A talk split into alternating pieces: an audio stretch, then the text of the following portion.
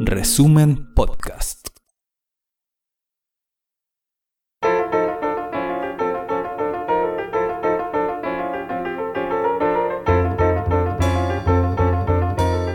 Resumen.cl presenta la crónica de Ruperto Concha. Las fuertes protestas en Cuba del domingo 11 contra el gobierno del presidente Miguel Díaz Canel dejaron un almácigo de interrogantes.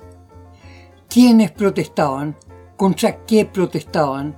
¿Quiénes eran y qué estaban pidiendo los que protestaban?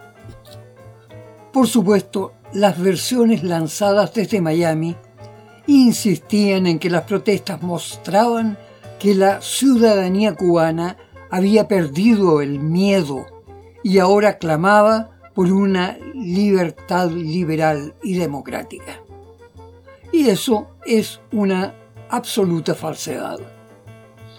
En realidad las protestas fueron una expresión de gente pobre, muy pobre y bastante desesperada, que sentía que las penurias económicas, los cortes de electricidad y sobre todo la falta de asistencia médica para enfrentar la pandemia eran de algún modo culpa del gobierno.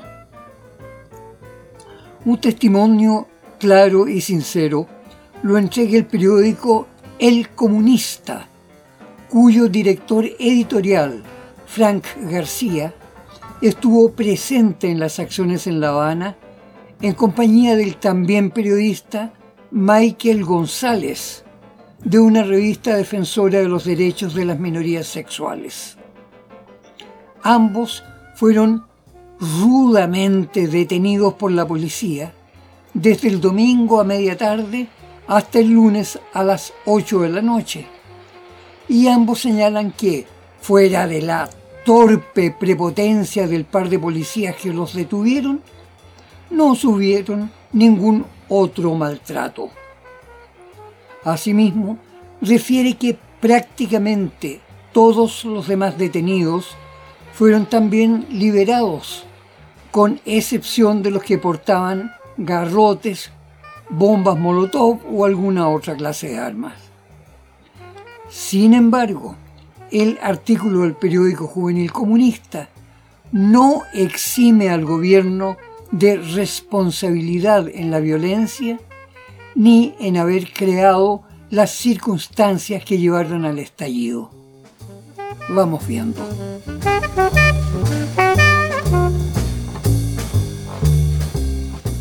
Según el periódico, les repito, es de las Juventudes Comunistas Cubanas, el actual gobierno ha deteriorado su propia legitimidad política por haberse distanciado gravemente de las bases trabajadoras y sobre todo de los jóvenes. El gobierno actual no tiene propuestas de acción que involucren a la gente y en cambio aparece acumulando sucesivos errores en la administración del Estado. Señalan que hay una separación cada vez más notoria entre la alta dirigencia política de Cuba y la clase trabajadora que incluye a los estudiantes y a los artistas. Y es por eso que el propio y célebre músico cubano Silvio Rodríguez se sumó a las protestas. Señalan que obviamente hubo un lumpen semiproletario sin conciencia política, que responde a la pobreza, sin ninguna clase de orientación ideológica. Y, en contraste, la gente ve cómo los grupos dirigentes del Estado aparecen disfrutando de un alto nivel de bienestar, o sea, aparecen exhibiendo una desigualdad que resulta ofensiva.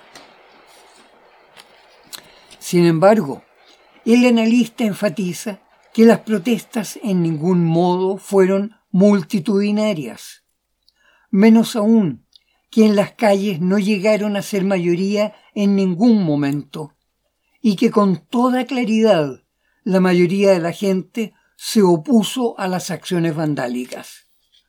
Los vecinos de los barrios donde se realizaron las protestas inicialmente expresaron su apoyo a los manifestantes, pero luego se replegaron al interior de sus casas cuando grupos de lumpen iniciaron acciones de saqueo y destrucción vandálica, mientras que otros grupos de gente partidaria del gobierno se acercaron a enfrentar la violencia contra más violencia.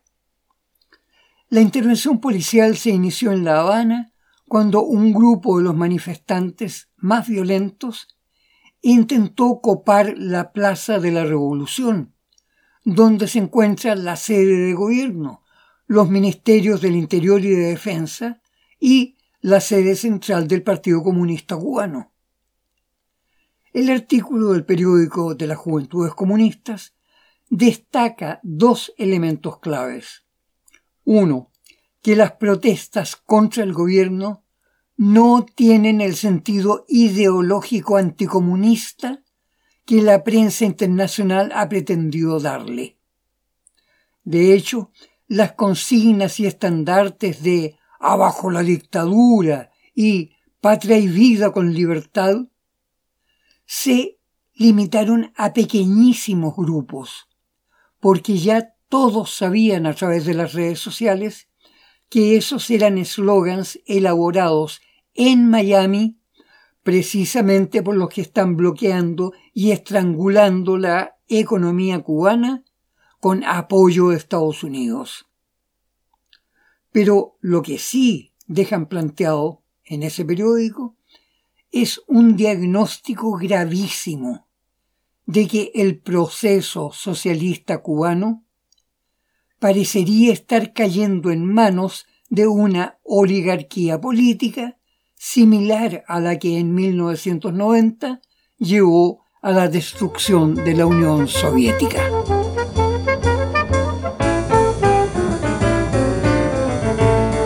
En tanto, ya los gobiernos amigos de la Revolución cubana iniciaron acciones de socorro para enfrentar la pandemia, importar alimentos y combustible para el mantenimiento de las centrales eléctricas, en fin. El jueves aterrizaron en La Habana dos de los primeros enormes aviones Tupolev, cargados de insumos sanitarios y vacunas, y México, por su parte, envió un segundo barco con un cargamento de productos alimenticios. Y en Estados Unidos, el sector progresista del Partido Demócrata, encabezado por la diputada Alexandria Ocasio Cortés, interpeló al presidente John Biden exigiéndole que ponga fin a los 60 años de bloqueo que estrangula la economía de la isla. Pero Biden no lo hará. De hecho, su gobierno ha aumentado la aplicación de medidas de bloqueo aún más de lo que ya había hecho el gobierno de Donald Trump. En estos momentos, mientras la economía venezolana ya está logrando detener la inflación y aumentar el financiamiento del Estado, China está proponiendo inversiones cuantiosas para la economía agropecuaria de Cuba, en momentos en que necesita importar alimentos desde varios otros países americanos. Pero, ¿podría el gobierno encabezado por Díaz Canel sanear las oligarquías de su propio partido, lo que permitiría que el comunismo cubano pueda evolucionar como lo exige la realidad del siglo XXI? o en caso contrario, se llegará a un desenlace patético en que Cuba se convierta en una nueva versión de Haití con diseño estadounidense? Por lo pronto, quedó en obscena y desnuda evidencia el aparato publicitario orquestado desde Miami por la señora Rosa María Payá, dueña de la Fundación para la Democracia Panamericana, que ha recibido aportes que llegarían a más de 50 millones de dólares para promover el derrumbe del gobierno cubano y que ha registrado como su propiedad intelectual y comercial la frase Cuba decide, utilizada en los carteles y banderolas de las protestas en Cuba.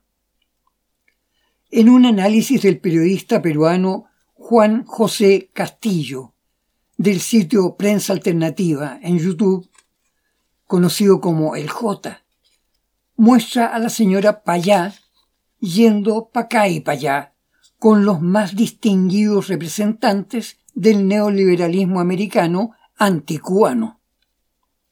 Aparece en entusiasmadas reuniones con el jefe de la OEA, Luis Almagro, otras con el senador republicano Marco Rubio y otras más con el mismo senador junto a toda la directiva del Comité del Senado de Estados Unidos para asuntos latinoamericanos. Otra con don Carlos Vecchio, proclamado embajador del gobierno venezolano de Juan Guaidó en Estados Unidos. Otra con la expresidenta interina del gobierno golpista de Bolivia, doña Janine Áñez. Y, como detalle simpático, otra foto de la señora Rosa María Payá con el muy sonriente presidente de Chile, Sebastián Piñera.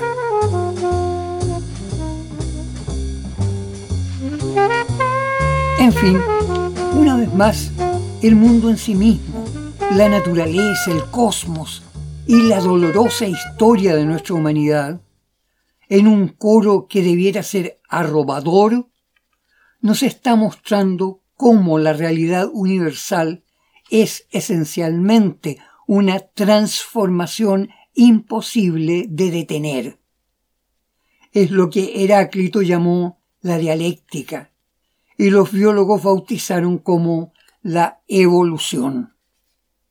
Esa evolución, esa transformación de la realidad, genera la vida y también el envejecimiento y la muerte, no sólo de los seres vivos, sino también de las estrellas y, por supuesto, también de las ideas, las verdades y las doctrinas.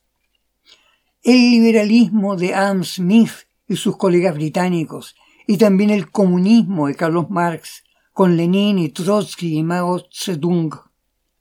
Fueron espléndidas verdades en su momento que han tenido que evolucionar, se han transformado y hoy buscan adecuarse a las necesidades de una humanidad que también está evolucionando y transformándose. Hay muchos hombres de ciencia de diversas disciplinas científicas que sospechan que el fenómeno de la evolución arrastra consigo a la historia con todos los horrores y todas las maravillas que ha engendrado el ser humano.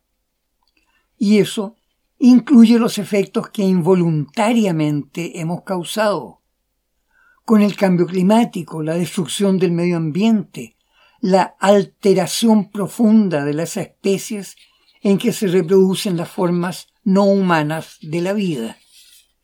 Y la mayoría de los biólogos admiten que ha sido la evolución de la humanidad lo que está provocando el surgimiento de los terribles virus que nos han contagiado de enfermedades virales nuevas, como el SIDA y el COVID más decenas de otras enfermedades de las que todavía no se está hablando.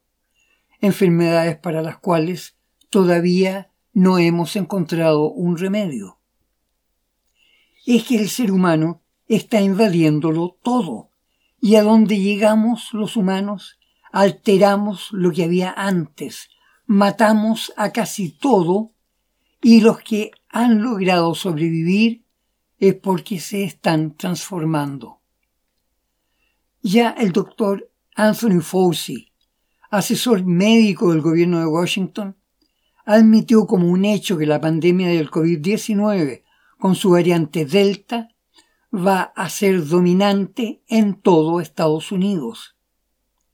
En todo el mundo se ha producido un aumento de los contagios y de la mortalidad. Sin embargo, las actuales vacunas, sobre todo la Sinovac aplicada en Chile, han logrado acotar y frenar los contagios al menos por ahora, pues ya se sabe que el virus seguirá evolucionando y transformándose. ¿Seremos nosotros también capaces de transformarnos para sobrevivir?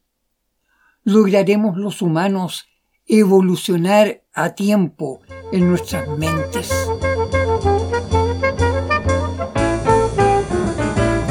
En el curso de los últimos años, vimos cómo el gobierno de la China logró compatibilizar un sistema económico liberal con un sistema económico social. Es decir, logró enriquecer la economía a partir de empresas privadas con el aporte planificador y regulador del Estado.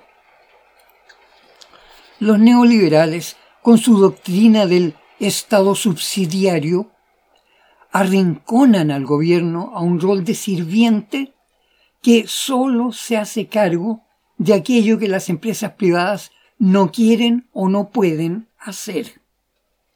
Así para ellos, el sistema chino sería una aberración económicamente destructiva. Pues bien, no solo derivó en un formidable éxito. Además, ahora inesperadamente, ese sistema fue en gran parte aceptado también por el gobierno demócrata de Estados Unidos, mediante el decreto ejecutivo del presidente Biden, que impone fuertes restricciones a las grandes empresas privadas, a fin de evitar la formación de monopolios o de pactos secretos en que las grandes empresas se coludan para evitar la competencia de mercado y fijar los precios, en cambio, por acuerdos secretos. Se fija usted, Joseph Biden hizo uso de las facultades autoritarias del sistema presidencialista estadounidense y, mediante un decreto, restableció el control y la regulación de la economía por parte del Estado. ¿Hasta qué punto se podrá aplicar esta legislación antimonopolio? Bueno, no es eso comprender que la economía debe ser planificada y regulada. No es eso aceptar que los periodos de mayor desarrollo y bienestar económico siempre han estado unidos a políticas de planificación y de regulación con sentido social? Por cierto, solo podemos hacer conjeturas mirando la situación en que se encuentra Estados Unidos ante el mundo, donde hasta hace poco había campeado en términos imperiales. Por lo pronto, la ministra de Hacienda y Economía de Estados Unidos, Janet Yellen, advirtió que Estados Unidos está muy próximo a agotar sus últimos recursos de crédito, con un endeudamiento de 28 billones 500 mil millones de dólares. Y señaló que si llegara a superar su capacidad de servir las cuotas de pago de esa deuda, el efecto sería una catástrofe inimaginable. Nada menos que la insolvencia de Estados Unidos que ya no tendría fondos para funcionar. En tanto, la inflación en Estados Unidos superó el 10% en solo los tres últimos meses, básicamente en alzas de precios al consumidor de bienes de alto consumo, como alimentos y vestuario, mientras que el número de desempleados que se acogen a servicios de cesantía aumentó a 419.000 el 15 de julio. Y eso en momentos en que el Congreso pide que el gobierno asigne 18.500 millones de dólares adicionales al presupuesto militar para reforzar en el Pacífico y en el sudeste asiático la presencia bélica frente a China. Por su parte, el comandante en jefe militar, general James McConville, declaró que necesita aumentar los efectivos en 55.000 soldados más. Y bueno, Estados Unidos, con un gasto anual de 731 mil millones de dólares en defensa, se siente que tiene pocas fuerzas ante China, que solo gasta 261 mil millones.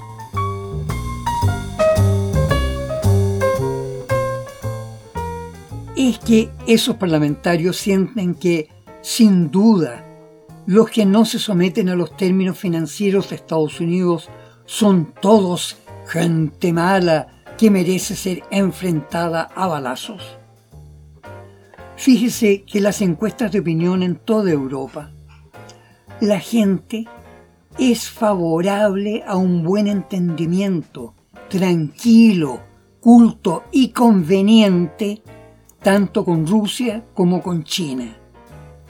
De hecho, en Alemania, el apoyo al gasoducto Nord Stream 2 es de 75% y el rechazo solo llega al 16%. Incluso entre militantes del Partido Verde, el apoyo al gasoducto ruso es de 69% frente a un rechazo del 21% y un 10% de indiferentes. ¿Por qué son tantos los gobernantes que en estos momentos siguen creyendo que los que no están de su parte como aliados son necesariamente enemigos? ¿Se olvidan acaso que un amigo vale más que un subalterno? ¿Es que nuestros líderes perdieron el arte de la duda ante lo que nos espera en el futuro?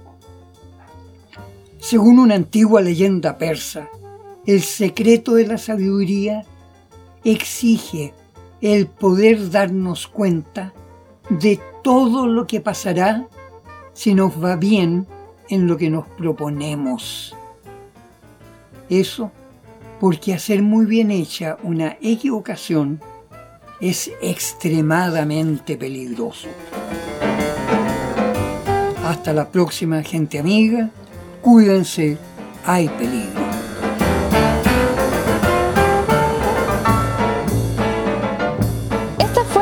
Crónica de Ruperto Concha de esta semana.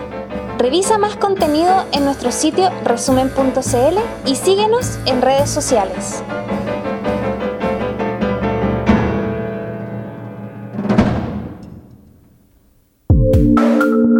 Resumen Podcast.